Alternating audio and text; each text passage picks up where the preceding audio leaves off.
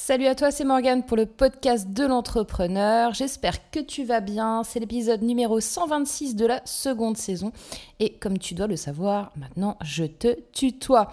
Alors aujourd'hui dans ce podcast, ce que je te propose, c'est qu'on aborde différents sujets toujours de création de contenu, sur la créativité, l'imitation et les haters, tout un programme.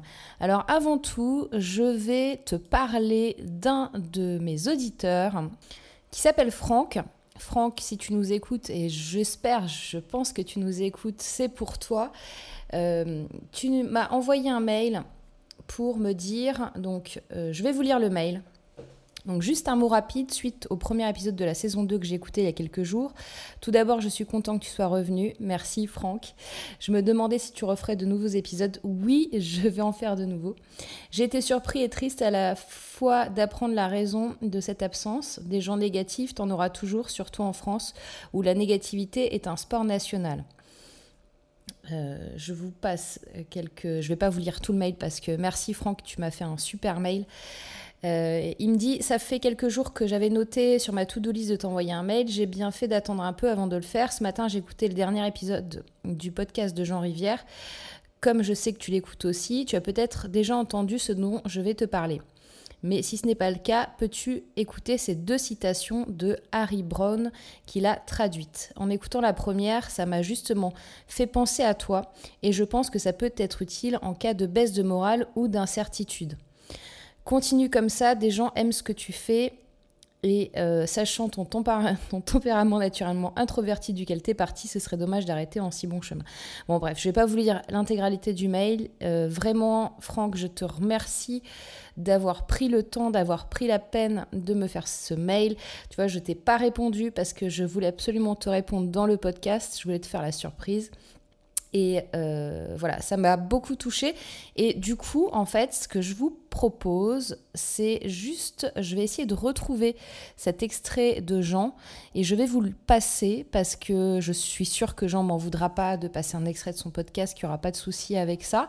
Et hum, si vous n'avez pas eu l'occasion de l'entendre, du coup, pour tous ceux qui, euh, qui ont des baisses de morale, de l'incertitude, eh bien, ça va vous être utile à vous aussi. Donc, je vous passe l'extrait.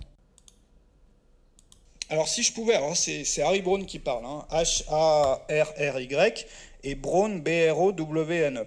Si je pouvais te donner, alors qui parle à sa fille, donc une lettre à sa fille, un peu comme un testament, un héritage, un truc qui, qui lui laisse, et dedans il dit ça. Si je pouvais te donner juste une chose, je voudrais que ce soit une simple vérité que j'ai mis des années à apprendre. Si tu l'apprends toi aussi, elle peut enrichir ta vie d'une centaine de façons, et elle peut t'éviter d'avoir à souffrir les mêmes problèmes qui ont blessé ceux qui ne l'ont jamais apprise. Cette vérité, c'est simplement ça, personne ne te doit rien. Comment une phrase si anodine peut-elle être aussi importante? On pourrait ne pas le croire, mais en la comprenant, tu peux transformer toute ta vie. Personne ne te doit rien. Quand tu réalises que personne ne te doit ni le bonheur ni rien d'autre, tu seras libéré de l'espoir d'obtenir quelque chose qui n'existe pas. Ça veut dire que personne n'a le devoir de t'aimer. Si quelqu'un t'aime, c'est parce que tu as quelque chose de spécial qui le rend heureux. Trouve ce que c'est et essaye de le rendre plus grand encore pour que tu sois aimé davantage. Quand les gens font des choses pour toi, c'est parce qu'ils le veulent, c'est parce que toi, d'une certaine façon, tu leur procures quelque chose qui leur donne envie de te plaire et pas parce qu'ils te doivent, eux, quelque chose. Personne n'a le devoir de t'aimer. Si tes amis ont envie d'être avec toi, ce n'est pas par devoir. Voilà, donc celui-là, je vous ai fait un, court extrait. Euh, l'extrait qu'a mis Jean Rivière est beaucoup plus long dans son podcast, donc je vous invite à aller l'écouter. C'est le podcast qui s'appelle La tentation de devenir célèbre, qui a été publié euh, le 23 juin 2017.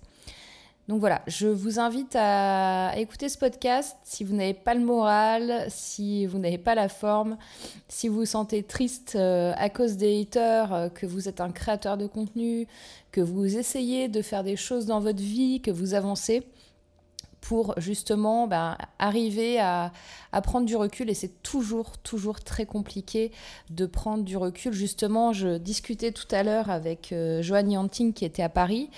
Et c'est vrai que voilà on a un petit peu le, le, même point de vue. On a beau connaître tous les tenants et les aboutissants de la prise de recul, de comment on gère quand euh, on a des haters qui, viennent euh, ben, polluer un petit peu en mode touriste euh, les contenus concrets, qui ont aucun respect. Eh bien, c'est vrai que même pour nous, entre guillemets, pro coach, pour gérer les émotions, pour gérer ce genre de choses, ça nous touche aussi forcément. Donc, il faut arriver voilà, à se détacher de ça. Et c'est pas toujours évident, bien sûr. Alors, en parlant de Johan, je vais vous passer un autre extrait du coup, parce que Johan a fait un truc très rigolo. Euh, il a rebondi dans une de ses vidéos sur euh, un de mes derniers podcasts. Et en fait, il voudrait lancer une sorte de projet. Alors c'est marrant parce que moi aussi, je lui ai dit que j'avais eu la même idée euh, la semaine d'avant. Il aimerait lancer une sorte de projet pour élever le débat sur un, tas de sujets qu'on peut traiter, lui, moi ou d'autres podcasteurs, et qu'on se renvoie la balle en fait sur les sujets. Donc je, vous fais écouter ce qu'il a dit, vous allez mieux comprendre. Et par rapport à ça, je me suis dit, euh, en fait, il y a des podcasts de personnes que j'apprécie bien et qui disent des trucs vraiment intéressants. Et je me suis dit, ce serait bien de, de non seulement leur faire la promo, de dire telle personne a fait tel, tel contenu que j'ai apprécié, donc je mets en avant les contenus que j'apprécie, et en plus, ce contenu que j'apprécie, euh, je donne mon avis dessus en additionnant. En, rebondissant, enfin c'est vraiment rebondir, et ça crée une sorte de débat. C'est-à-dire que, et je pourrais inviter aussi les personnes que j'apprécie à faire les débats, c'est une idée aussi, c'est un projet, mais là en fait ce que je ferai, c'est que je vais prendre des personnes que j'apprécie, je prends le, euh, dans le podcast, je cite le podcast de la personne, je vous invite à l'écouter, et puis moi je crée le débat en apportant des éléments complémentaires. Et je sais par exemple que Morgan a parlé dans un année podcast sur le fait de, du plagiat, de la copie, devenir un copycat. Et c'est vrai que j'ai fait ma conférence au web, elle a parlé de moi d'ailleurs dans son podcast, euh, j'ai parlé de voler comme un artiste. Et je me suis dit que ce serait intéressant, parce qu'en ce moment sur ma chaîne YouTube, je parle de contenu, de content marketing, de faire un podcast où je rebondis et où je donne mon avis justement sur le fait de copier tout en mettant en avant et en parlant du podcast de l'autre personne. Et c'est une sorte de valoriser le travail des autres, et, vous, de vous montrer les, personnes que j'apprécie, et en plus, de vous apporter de la valeur. Donc on n'est plus dans le clash, dans le truc, euh, voilà, lui je l'aime pas et je suis pas d'accord, euh, et voici mon avis dessus, et on tranche, non. C'est là, j'apprécie, allez écouter parce que ça m'a vraiment touché, et voici mon avis, et voici ce que je peux apporter de plus. Et du coup, en fait, on s'élève vers le haut, on élève le débat, on n'est pas dans la confrontation, on n'est pas dans le, le fait de se chamailler. Donc du coup, eh bien, Johan, j'aimerais euh, participer à, ton projet et, euh, et, continuer un petit peu euh, ce débat sur la, créativité, que tu nous donnes aussi ton point de vue. Et du coup, j'aimerais parler d'un point qui fait partie de la créativité, c'est l'imitation, puisque justement, euh, comme le disait Joanne, j'ai fait un podcast euh, spécial euh, copycat créateur de contenu. Si vous ne l'avez pas encore écouté, ben allez-y, il est toujours disponible. Donc, j'aimerais vous parler imitation. Et pour ça, j'aimerais vous lire un extrait du livre Pouvoir illimité d'Anthony Robbins. Je vous lis l'extrait et puis après je vous fais, euh, le, le commentaire. Alors, mon expérience de l'imitation de la réussite m'a appris que les conduites que nous considérons parfois comme l'apanage d'intelligence supérieure sont en fait à la portée de tous ceux qui savent imiter efficacement. Si vous regardez autour de vous, vous constaterez que les individus qui dominent notre civilisation sont ceux qui sont passés maîtres dans l'art d'imiter. C'est ce que font les fabricants d'images de la publicité ou de la politique. Je ne nie pas l'existence des enfants prodiges ou des êtres génétiquement doués, je dis simplement qu'ils font certaines choses d'une certaine façon et que si nous apprenons à faire comme eux, nous pouvons aboutir au même résultat. Le moyen d'y parvenir consiste à comparer à, à la leur la façon dont vous utilisez votre esprit et votre corps. C'est là que vous découvrirez ce détail qui change tout. Donc, voyez, Anthony Robbins, il parle, il dit que finalement, les gens qui réussissent ont des comportements similaires et que ce sont des très bons imitateurs. Et que bah, pour réussir aussi, il faut imiter. Et, euh, et j'aimerais vous parler aussi de visualisation. En fait, pour accomplir un objectif, pour arriver à un certain niveau, pour avoir ce que vous voulez dans la vie, il faut pouvoir le visualiser à un moment. Par exemple, euh, si vous souhaitez euh, habiter dans une euh, superbe maison avec une piscine, il faut qu'à un moment, dans votre tête, vous ayez cette vision de vous dans cette maison, dans cette piscine, comment sont les murs, comment est la décoration, quelle taille fait la piscine, quelle vue vous avez, etc. Il faut vous visualiser à l'intérieur pour pouvoir eh bien l'imaginer. Et cette visualisation, finalement, vous permet aussi de, de, l'utiliser pour l'imitation. Donc je m'explique.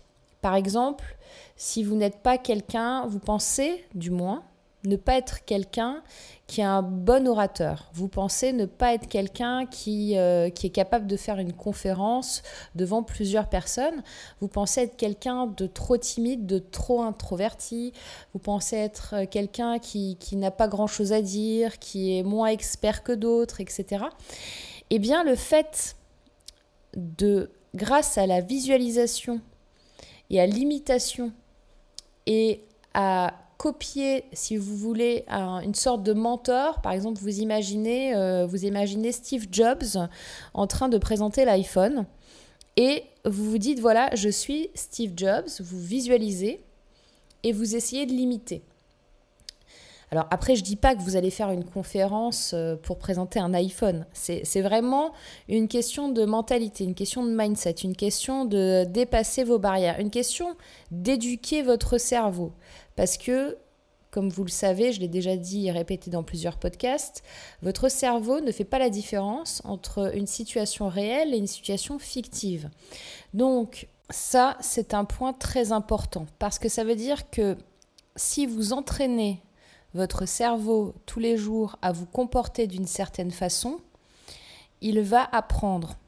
Et si vous entraînez à imiter, par exemple, je donne l'exemple de Steve Jobs parce que c'est un point, euh, euh, c'est une personnalité que, tout le monde connaît et c'était un très bon orateur. Euh, notamment quand il faisait ses, keynotes, euh, il n'y avait absolument rien à dire. Donc du coup, voilà, vous avez un modèle de quelqu'un qui euh, sait parler en public, qui donne de l'émotion, qui donne de l'intensité, qui a une présence scénique qui est forte.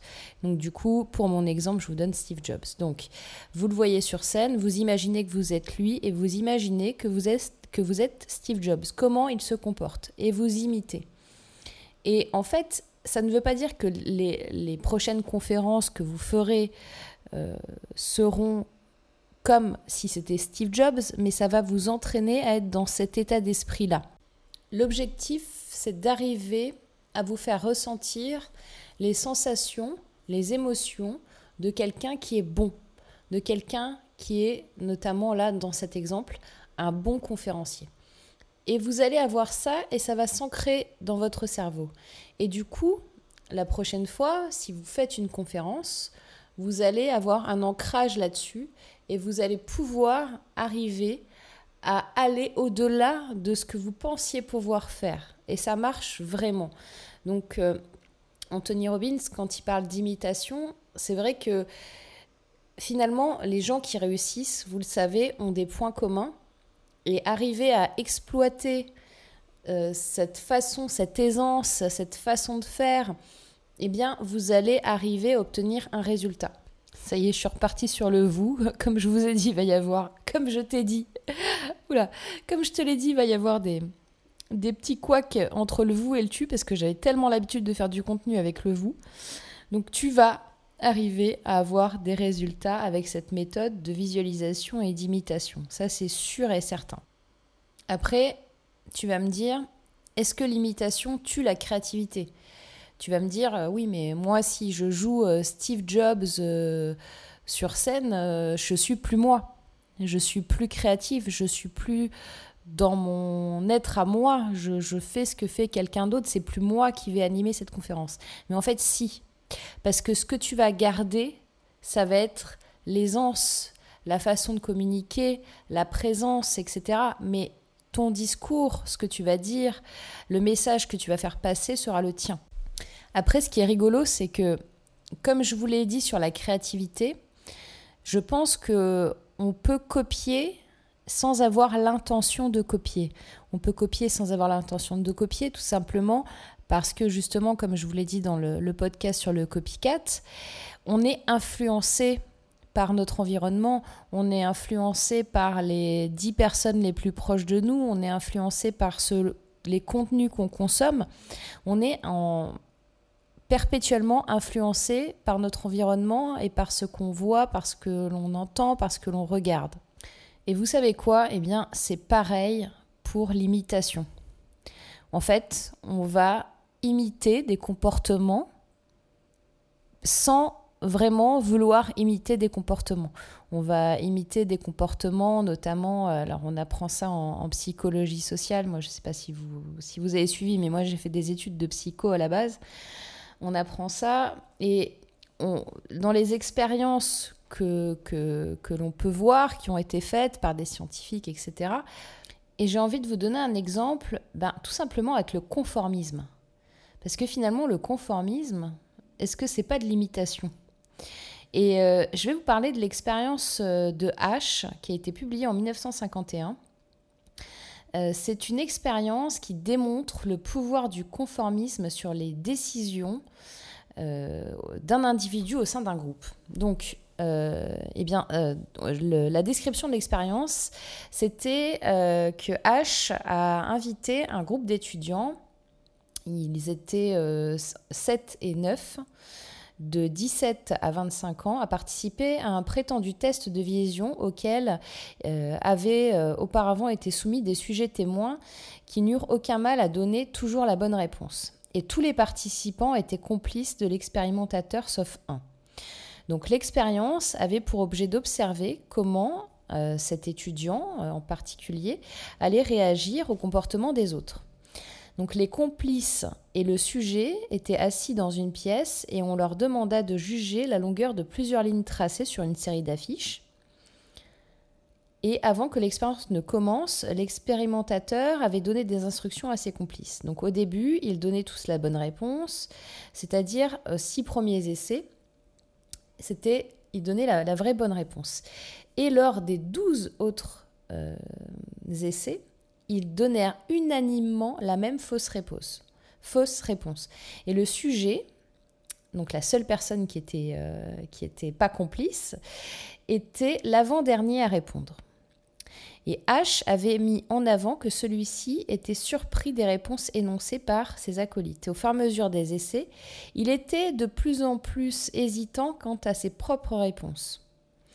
Les résultats de cette expérience ont montré que la plupart des sujets répondaient correctement, mais qu'avec un grand nombre, 32%, perturbés, finissaient par se conformer aux mauvaises réponses soutenues à l'unanimité par les complices. Les sujets étaient même amenés à soutenir des réponses allant contre l'évidence de leur propre vue et pour par exemple affirmer que deux lignes avaient la même longueur alors que l'écart était très visible de plus de 5 cm. À l'annonce des résultats, le sujet attribuait généralement sa piètre performance à sa propre mauvaise vue, donc en plus il utilise la mauvaise foi, et ça rejoint d'une certaine façon l'expérience de 1000 grammes euh, où le sujet accuse l'expérimentateur d'être responsable de son comportement. Donc dans ces deux cas, le sujet dédouane la responsabilité de ses décisions sur un élément extérieur à sa volonté. Donc vous voyez, il va la personne va se conformer à la majorité contre l'évidence, contre son point de vue et donc il va imiter ce que fait les autres. Donc ça ça va être du conformisme. Donc vous allez être dans votre vie tenter euh, d'être dans le conformisme. Par exemple, je vois très souvent, donc moi je prends le métro tous les jours pour aller euh, à Paris, je vois très souvent, euh, vous savez, euh, il y a plusieurs en fait fils que vous pouvez prendre pour le métro. Bon, et il arrive très souvent qu'il y ait la queue, mais que l'une des fils soit libre, qu'il n'y ait personne. Mais comme il n'y a personne, personne ne va y aller parce que ben, les gens, euh, ils sont conformés à faire la queue avec les autres, ils réfléchissent pas une seconde, ils sont dans leur routine, ils font comme les autres, ils avancent dans la même file. Et il y en a d'autres qui doivent peut-être se dire, tiens, c'est bizarre, il y a personne, mais bon, je vais rester là au cas où. Et puis, euh, bon, moi, généralement, euh, ce que je fais, c'est que je, passe dans la file où il n'y a personne. Et puis, dès que je fais ça, par contre, dès qu'il y a une personne qui va le faire, tout le monde va suivre. Donc, en général, hop, j'y vais. Et derrière, il y a 10 personnes derrière moi qui vont faire comme moi. Mais il faut qu'il y en ait un qui fasse l'action. Voilà, donc vous allez être confronté en fait à du copycat dans ce que vous créez en contenu. Vous allez être confronté à du conformisme dans votre vie et vous allez être confronté aussi à euh, de l'imitation. Sans... Moi, l'imitation sans le vouloir, j'appelle ça du conformisme. Vraiment se, confronter, ne pas se confronter au groupe et, euh, ne pas changer les règles et, euh, rester dans, dans, les clous, voilà, dans les clous de la file d'attente du métro. Et je suis encore partie sur vous. Ça fait trois fois dans le podcast que je me reprends. Ok, donc tu vas être confronté à, ces phénomènes euh, à l'insu de ton plein gré. Et, voilà, il faut essayer de s'en rendre compte, d'avoir une prise de conscience là-dessus pour euh, justement ben, retrouver ton, ton, libre arbitre et euh, retrouver une vision pour ta créativité, pour essayer de, de, voilà, demande-toi ce que tu peux faire avec une boîte à chaussures, combien de choses tu peux construire avec, c'est des petits exercices comme ça que tu peux faire pour développer ta créativité. Voilà, j'aimerais bien que bah, si Joanne, tu écoutes le podcast, tu, rebondisses dessus. Du coup, on continue dans le, copycat, euh, imitation, euh, conformisme. Tu as vu, j'ai rajouté plein de sujets pour faire avancer le débat. Alors, je ne sais pas si Joanne pourra répondre là dans, les prochains jours parce que je sais qu'il va être pris là les 15 prochains jours, mais quand tu veux. Et puis vous aussi, si vous faites des podcasts, euh, si vous voulez parler de ce sujet-là, si vous voulez qu'on continue le débat, moi j'ai pas la science infuse et, euh, je trouve ça intéressant qu'on en discute, comme disait Joanne dans son podcast, de façon posée, de manière à, à ouvrir le, à augmenter le niveau. Et, euh, et voilà, c'est chouette. Donc si tu as des message à faire passer à l'audience, si tu as des questions, si tu as des infos, si tu as des apports à nous donner, ben passe par mon blog buzzimob.fr, B-U-S-I-M-O-B.fr, B-U-S-I-M-O-B.fr ou euh, sur ma page Facebook. Tu peux me trouver Morgan Février, deux points, passer à l'action pour le moment, parce que je pense que je vais changer le, titre. Parce que vous voyez, je vous ai plus dit euh, et surtout passer à l'action parce qu'en fait, je vais changer, euh, je vais modifier ça aussi. Là, on est à la saison 2, alors euh, on change les choses. Hein. Voilà, et ben je te fais. Là, j'ai encore dit vous. Désolée. je te fais un gros bisou et je te dis à la semaine prochaine pour un nouveau podcast de l'entrepreneur. Là, on est de nouveau dans les rails, de nouveau un épisode tous les vendredis. Je te souhaite un excellent week-end. Bye bye, à bientôt. Ciao.